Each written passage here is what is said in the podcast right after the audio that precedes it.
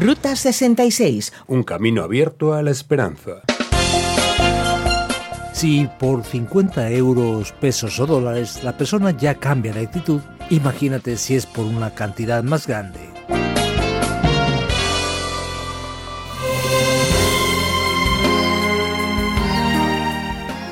La historia de la Ruta 66 está ligada a la de las grandes migraciones de este a oeste. Las primeras pistas transamericanas fueron obra de los pioneros que se adentraron con sus carretas en el lejano oeste con la esperanza de encontrar riquezas y una vida mejor más allá de la cordillera de las rocosas. Posteriormente, el ferrocarril tomó el relevo siguiendo el rudimentario trazado marcado por los primeros colonos.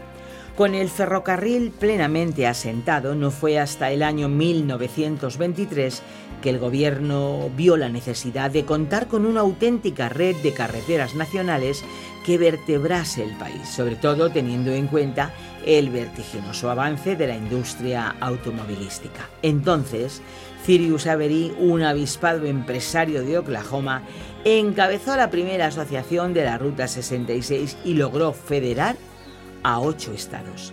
En 1925, Avery propuso al American Association of State Highway Officials una carretera que uniese Chicago y todos los demás estados que atravesaba con el Pacífico, rompiendo así su aislamiento. De este modo, nacía la gran ruta diagonal que más tarde pasó a conocerse como Main Street of America, la calle principal de América. Aquí no atravesamos América, pero sí viajamos por los 66 libros de la Biblia y continuamos con nuestra aventura por el libro de los Salmos. Hoy en nuestra particular Ruta 66 nos vamos a acercar al Salmo 55. Vamos a hablar de un sentimiento muchas veces experimentado, traición, decepción y frustración. Te habla Esperanza Suárez y Andrés Ocampo está al otro lado del cristal. Te damos la bienvenida. Vamos a escuchar ya nuestro tema y la explicación de hoy. Llegamos al Salmo 55 y el tema de nuestra reflexión de hoy puede sonar a una novela trágica, y es que hablaremos en nuestra Ruta 66 de traición, decepción y frustración. Como ya hemos estado aprendiendo aquí en nuestra Ruta 66, una de las cosas más importantes que aparecen en el libro de los Salmos es exactamente la identificación de nuestras experiencias con las experiencias del salmista. Dios no es un Dios que está presente solamente en los momentos religiosos, en los momentos agradables y de fiesta, sino que es un Dios que está presente también en los momentos de angustia, en los momentos enigmáticos, en los momentos más difíciles de la vida. Y este Salmo 55 es un salmo particularmente importante, exactamente porque nos presenta aquel momento quizás de los más difíciles y complicados de la experiencia humana. Quizás tú que nos escuchas ya has pasado por la experiencia de haber sido traicionado. Quizás te traiciona un amigo, o tu pareja, o un pariente cercano, una persona en quien ponías plenamente tu confianza por quien seguramente pondrías la mano en el fuego, como se dice popularmente. Una persona en la que confiabas plenamente, con los ojos cerrados. Y la experiencia del salmista es precisamente esa. Y él hablará de lo que sintió, de cómo lidió con esa traición, y cómo Dios fue su amparo y su fortaleza en ese momento tan duro, tan complicado, tan difícil de digerir, de enfrentar. Leyendo el texto según la nueva versión internacional, este poema davídico nos empieza a decir lo siguiente. Escucha, oh Dios, mi oración. No pases por alto mi súplica. Óyeme y respóndeme porque mis angustias me perturban. Me aterra las amenazas del enemigo y la opresión de los impíos, pues me causan sufrimiento y en su enojo me insultan. Cuando empezamos a leer el Salmo, nos quedamos un poco, digamos, con dudas sobre qué está ocurriendo de hecho. Porque el salmista habla de unos impíos, de un grupo de personas que lo están amenazando de manera muy seria. Tal es el nivel de la amenaza que el salmista teme morir. Quizás hayas enfrentado el miedo a la muerte. Y es esto lo que está experimentando el corazón de David aquí. en estos momentos. El texto nos dice en el versículo 4, Se me estremece el corazón dentro del pecho y me invade un pánico mortal. Temblando estoy de miedo, sobrecogido estoy de terror. Y observando un poco más adelante, descubriremos que el salmista, en este contexto de lucha y de enfrentamiento contra los enemigos, pasó por un proceso particular de traición, de sufrimiento profundo. El texto que nos llama la atención es lo que aparece en el versículo 12. Si un enemigo me insultara, yo lo podría soportar. Si un adversario me humillara, de él me podría yo esconder. Pero lo has hecho tú, un hombre como yo, mi compañero, mi mejor amigo, a quien me unía una bella amistad, con quien convivía en la casa de Dios. Así que todo apunta a que el salmista esté enfrentando de hecho una especie de rebelión, una especie de lucha contra una banda de malhechores, de impíos, de perversos, liderados por un enemigo muy cercano, muy íntimo, alguien en quien él tenía plena confianza. Quizás tú que nos escuches estés pensando en estos momentos en una experiencia semejante a esta. Y quizás hayas pensado que Dios ni siquiera estaba cerca de ti en una situación así. Pero este salmo cambiará nuestra manera de entender esa realidad. Los estudiosos creen que como este salmo es un poema davídico y presenta este perfil, esa bien puede ser una descripción poética del sufrimiento que David enfrentó por su propio hijo Absalón, alguien en quien confiaba por ser de su misma sangre. Y aquí él enfrenta claramente esta decepción, esta frustración, este momento casi imposible de vencer. Pero, ¿qué sentimos en un momento así?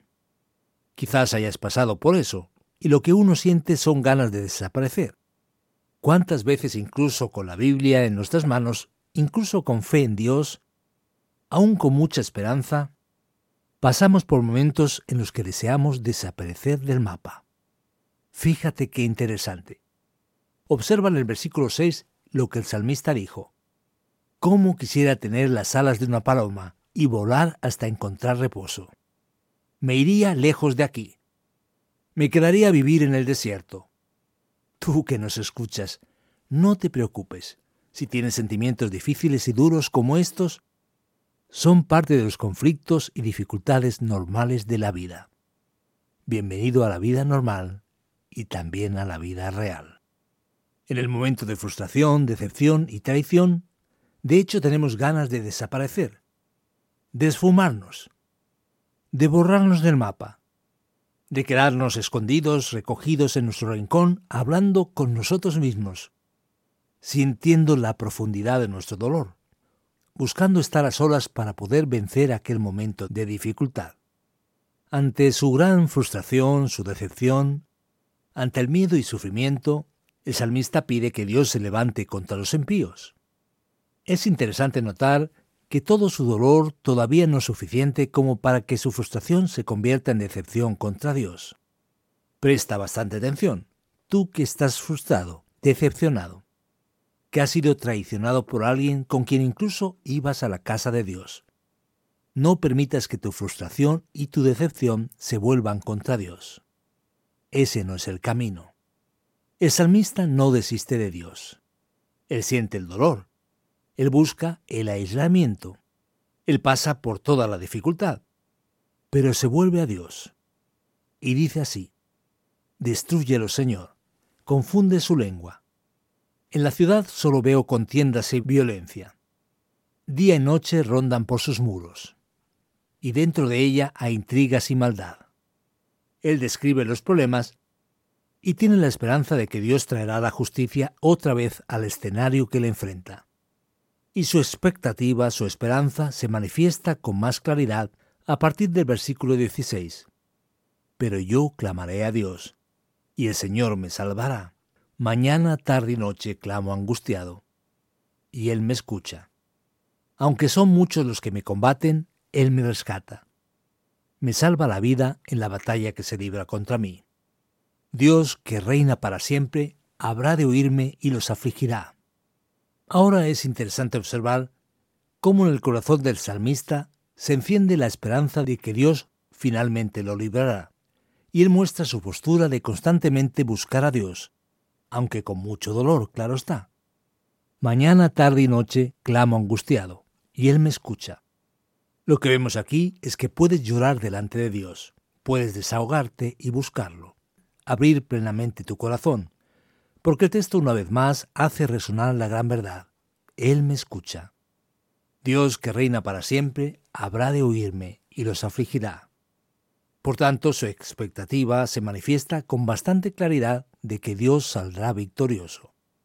Y observamos que su frustración tiene una especie de movimiento, digamos, de ida y vuelta. Él se vuelve a Dios y después se vuelve al impío. Y él recuerda la esperanza, recuerda su dolor y denuncia la maldad. Dice así, levantan la mano contra sus amigos y no cumplen sus compromisos. Fíjate qué cosa. Su boca es blanda, como la manteca, pero sus pensamientos son belicosos. Sus palabras son más suaves que el aceite, pero no son sino espadas desenvainadas. Tal como nos pasa a nosotros en una experiencia difícil, en una experiencia de traición, en una frustración profunda, en una decepción tremenda, muchas veces tenemos aquel movimiento de ida y vuelta, en el que nos sentimos bien, las cosas parecen tranquilizarnos, pero de pronto el escenario vuelve a estar como antes. Eso aparece en la composición del Salmo. Él denuncia al impío. Después, como que saliendo de aquel momento difícil, se vuelve a Dios. Confía en Él, manifiesta su confianza y esperanza, y después piensa otra vez en aquel dolor tan difícil. Eso quizás te ocurra o te haya ocurrido a ti, y es parte del proceso de cura, de sanidad, de restauración que Dios con su bondad obra en nuestro corazón. Por eso al final del Salmo, el salmista presenta su consejo después de expresar su esperanza, que es tremenda, tranquila y firme tras una experiencia tan dolorosa. Él dice en el versículo 22, según la nueva versión internacional, Encomienda al Señor tus afanes, y Él te sostendrá. No permitirá que el justo caiga y quede abatido para siempre. Está bien, puedes sufrir, te puede doler, pero el justo no caerá. Él termina con estas palabras finales.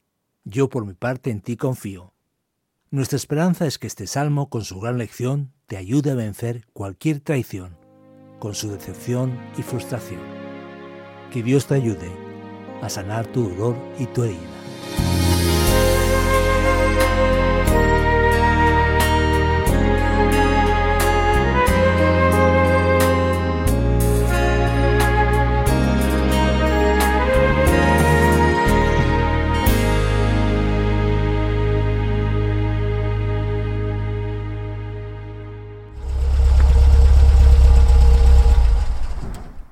Qué bueno es este viaje por las páginas de la Biblia.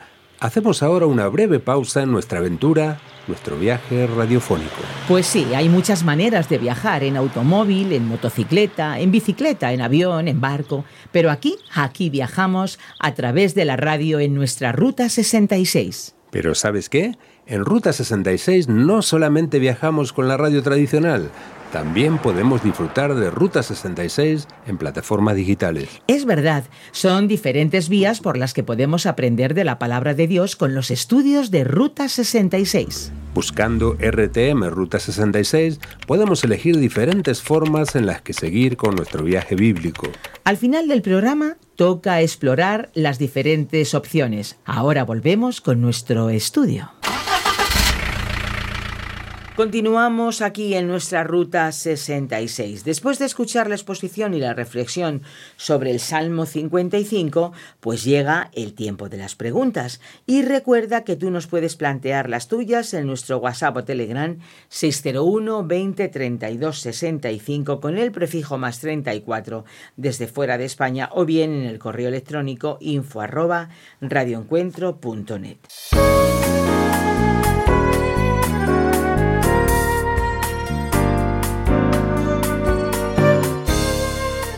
Seguiste nuestra exposición y el tema ahora está planteado sobre la mesa. Traición, desilusión, frustración. Vamos, incluso es desalentador escuchar un tema como este, pero ¿estamos todos sujetos a la traición, Fernando? ¿O Dios permite que solo unos pocos pasen por esta experiencia tan difícil? Pues bien, Esperanza, esta es una pregunta bastante compleja, un poquito más difícil de contestar de manera, digamos, demasiado sencilla. La gran verdad es que no hay una vacuna que pueda impedirnos de pasar por una situación de traición porque la verdad es que estamos sujetos a todo tipo de experiencias complicadas y difíciles de la vida. Y la gran cuestión que se plantea es la siguiente. ¿Será que Dios libra a los más débiles y permite solamente que los más fuertes enfrenten la traición? El gran problema, Esperanza, es que no existe nadie que sea más fuerte. Podemos decir que tenemos momentos de fortaleza. Recordemos, por ejemplo, el caso del profeta Elías. Elías oró y descendió fuego del cielo enfrentó a 450 profetas de Baal, nada más y nada menos. Pero después encontramos a Elías pidiendo la muerte a Dios, diciendo que la vida no tenía ya razón de ser. Así que la pregunta es, ¿era Elías fuerte o débil? Como humanos que somos, todos somos débiles, frágiles. Podemos decir que la bondad y misericordia de Dios permite a veces que enfrentemos momentos más difíciles, pero por nosotros mismos no tenemos cómo lidiar, cómo enfrentar esas situaciones. ¿Por qué algunas personas parecen más fuertes? Quizás porque ya tuvieron algunas experiencias de un nivel más débil, y por lo tanto aguantan situaciones más difíciles. Pero tristemente no existe ninguna vacuna, ningún antídoto contra la traición mientras estemos en este mundo enfrentando a otras personas. Humanos de carne y hueso, unas con más carne y otras con más hueso, por supuesto. Pero estas dificultades estarán presentes en nuestra vida. Bueno, hablando de traición, recordamos al gran traidor por excelencia. En la historia todos conocen y relacionan ese papel con Judas. Este salmo, el 55, ¿tiene algún paralelismo entre Jesús y su traidor Judas Iscariote? Sí, lo tiene Esperanza. No es que tenga un paralelismo directo, pues no menciona directamente el episodio de la traición de Judas. No tenemos un vínculo explícito, pero sin lugar a duda podemos establecer este puente de conexión. ¿Por qué? Porque David es el gran rey de Israel. Tenemos aquí al rey davídico. Jesús es el rey por antonomasia. Él es el rey mesiánico, y enfrenta una situación semejante a la de David. Tal como el reino de Dios prometido a David fue amenazado, también Jesús sufre la misma amenaza a través de la traición. Pero el significado más profundo de la traición, afectando a la persona de Jesús, implica una dimensión todavía más significativa para nuestra experiencia personal. Se trata del hecho de que Jesús entiende la traición que sufrimos. Porque como vemos en el libro de Hebreos, él fue tentado en todo, Él pasó por las experiencias difíciles, porque Él era Dios hombre, Dios hecho carne, entre nosotros, y sufrió nuestros dolores. Por lo tanto, ¿cuál es la gran cuestión que merece énfasis aquí? Mira, fíjate bien. El propio Hijo de Dios, el propio Jesús, fue traicionado. Y traicionado de manera profunda y terrible. Y eso entonces nos ayuda a enfrentar nuestra propia dificultad nuestro propio dolor, y seguramente contaremos con la gracia y misericordia de nuestro Salvador, porque Él sabe muy bien lo que estás pasando y has pasado. Muy bien, de acuerdo. Pues ahora vamos a ir al Salmo 55, pero al versículo 7, donde se muestra un momento terrible en la vida del salmista. Quiere huir, quiere escapar de esta realidad como si necesitara alas para llegar muy lejos. La traición es tan devastadora hasta el punto de destruirnos interiormente. Pues sí, es una de las experiencias más devastadoras de la vida. ¿Por qué? Porque nos desarrollamos en el ámbito social, a través de nuestras relaciones.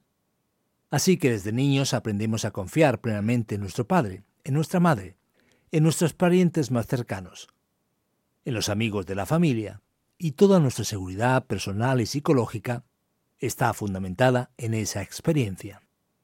Entonces aprendemos a diferenciar un amigo de un extraño, de una persona amenazante.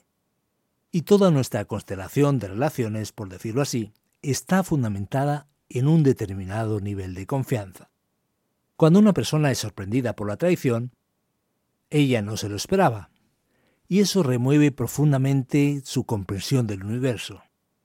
Su relación se queda en una situación en la que uno ya no sabe quién es quién, y termina aterrado, en una situación profundamente devastadora, y la experiencia, el grado de angustia, de sentimiento negativo y depresivo es muy grande, y se tarda bastante tiempo para que la herida se cierre y la persona consiga recuperarse de una situación así. La gran maravilla es ver en la palabra de Dios que personas justas que servían a Dios pasaron precisamente por esa experiencia y consiguieron recuperarse. Y precisamente esa experiencia tan dolorosa fue importante y útil para el beneficio de esas propias personas. ¿Podemos identificar quién es este traidor? Durante la exposición mencionaste que esto podría estar relacionado con la traición de Absalón. ¿Cómo podemos saber de quién se trata? El versículo 14 dice que parecía ser un hombre religioso que fue a la casa de Dios. Pues bien, mira, Esperanza, esa es una situación bastante compleja. Con relación al Salmo no tenemos seguridad absoluta.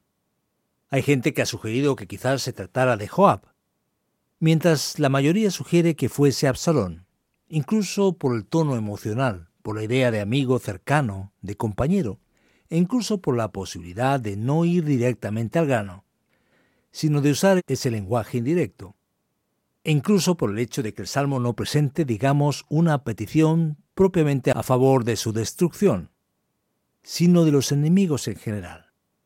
Eso fortalece la opción de Absalón aquí. Pero por increíble que parezca, no tenemos una fórmula segura para identificar a un traidor. Eso muestra la tremenda fragilidad del ser humano, la debilidad a la que estamos todos sujetos, especialmente la realidad del momento de la traición. ¿A qué está realmente vinculada la traición aquí? A dominio y poder. Así que muchas personas se decepcionan de manera muy frustrante porque las amistades, el compañerismo, las lealtades quedan bajo amenaza por una disputa de poder, por la búsqueda de prestigio, de honor, y muchas veces también de recursos materiales. Y aquí debemos observar y hacer una prueba. Una buena manera de prestar atención a un traidor en potencia en nuestro entorno es ver cómo la persona reacciona en las pequeñas cosas. Si a la mínima ya intenta sacar ventaja frente a ti, seguramente por algo más grande hará algo peor. Si por 50 euros, pesos o dólares la persona ya cambia de actitud, imagínate si es por una cantidad más grande. Así que todo el mundo está sujeto a esa fragilidad si no vigila su corazón y no se da cuenta de su naturaleza pecaminosa. La única persona en que quizás se pueda confiar de que nunca te traicionará es aquella que no confía en sí misma y que teme hacer eso. Gracias, Fernando. Esas eran mis preguntas, así que ahora ya lo que toca es estar muy atentos, porque viene la conclusión de nuestro estudio para nuestros amigos. Llega la aplicación de nuestra Ruta 66 para todo aquel que nos escuche, así que venga, vamos allá.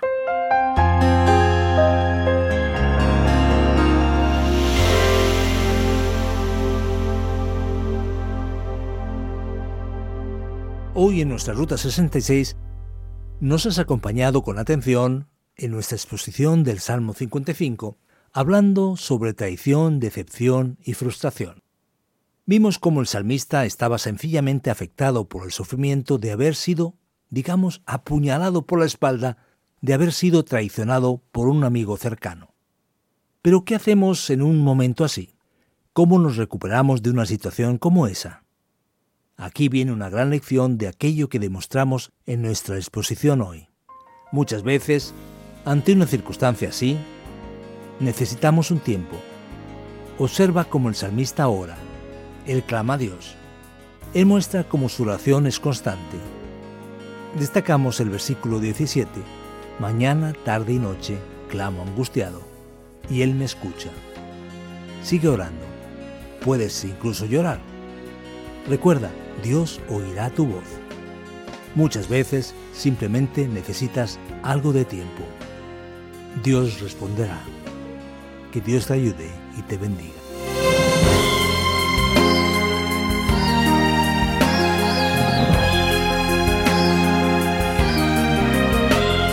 Aquí termina este episodio de nuestra Ruta 66, pero bueno, decirte que volveremos en esta misma emisora y en este mismo horario para poder seguir aprendiendo sobre la Biblia.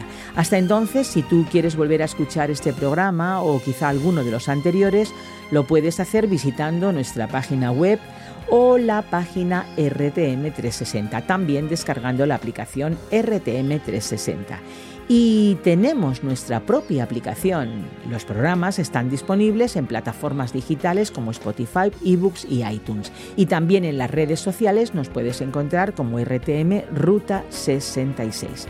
Escríbenos o mándanos un WhatsApp al 601 20 32 65 con el prefijo más 34 desde fuera de España o a info arroba diciéndonos tus impresiones, desde cuándo nos escuchas, desde dónde, desde qué medio. Esto es muy importante para nosotros. Incluso si tienes dudas, sugerencias, preguntas o te digo más, si estás en desacuerdo, también escríbenos. Tus mensajes son muy valiosos para nosotros.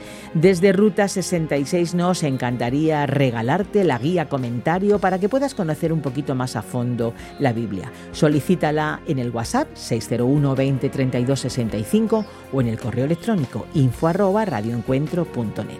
Nos vamos. Estuvo en los mandos técnicos Andrés Ocampo y te acompañó Esperanza Suárez. Contamos contigo en nuestra próxima y particular Ruta 66, un camino abierto a la esperanza, un encuentro con el autor de la vida. Te esperamos.